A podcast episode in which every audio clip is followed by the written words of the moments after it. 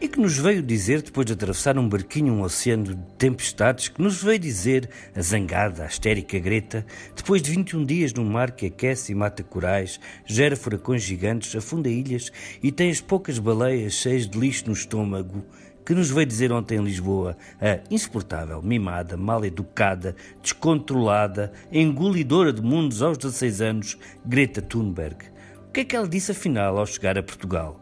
Olhem, coisas do mais elementar bom senso. Verdades que até um político compreende, quanto mais as crianças.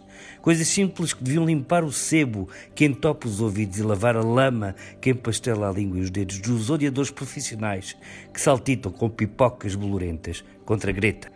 A miúda, ó escravos da inércia e do negóciozinho, apenas disse coisas razoáveis. Só quero que os políticos ouçam os cientistas, disse Greta. Eu não sou cientista, não me compete a me explicar, acrescentou Greta, a não especialista. E mais, estou a fazer esta viagem como símbolo, não quero que todos a façam. Seria absurdo querer que todos atravessassem o Atlântico de barco.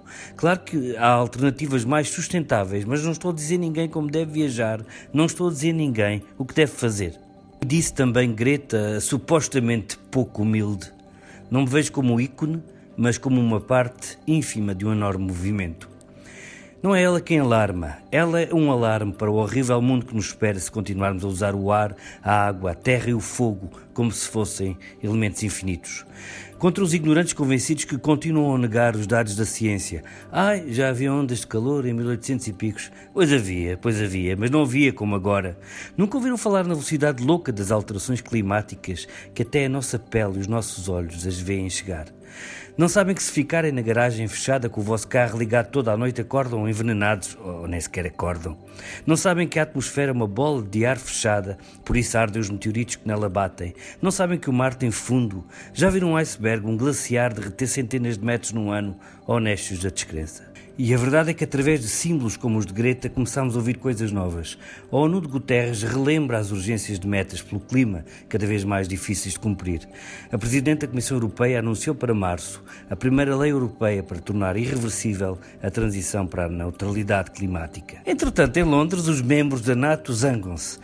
E se a NATO e a Rússia e a China destacassem uma pequena parte das suas verbas militares e uma fatia humana dos batalhões de milhares, de centenas de milhares de grandes físicos, químicos, gênios matemáticos que atravessam as suas miseráveis vidas em segredo, em caves, a imaginarem e a construírem mísseis mais rápidos, explosões nucleares mais macacas, armas mais mortais, quando podiam pôr-se a inventar rapidamente bons motores, carros, aviões, fábricas que não poluem energias verdes.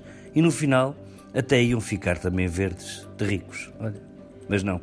A culpa deste alarme todo, já sabem, é da Greta. Vai a Madrid à cimeira do clima, rapariga. Dorme bem no caminho, Greta, que alguns, muitos de nós, velarão por ti.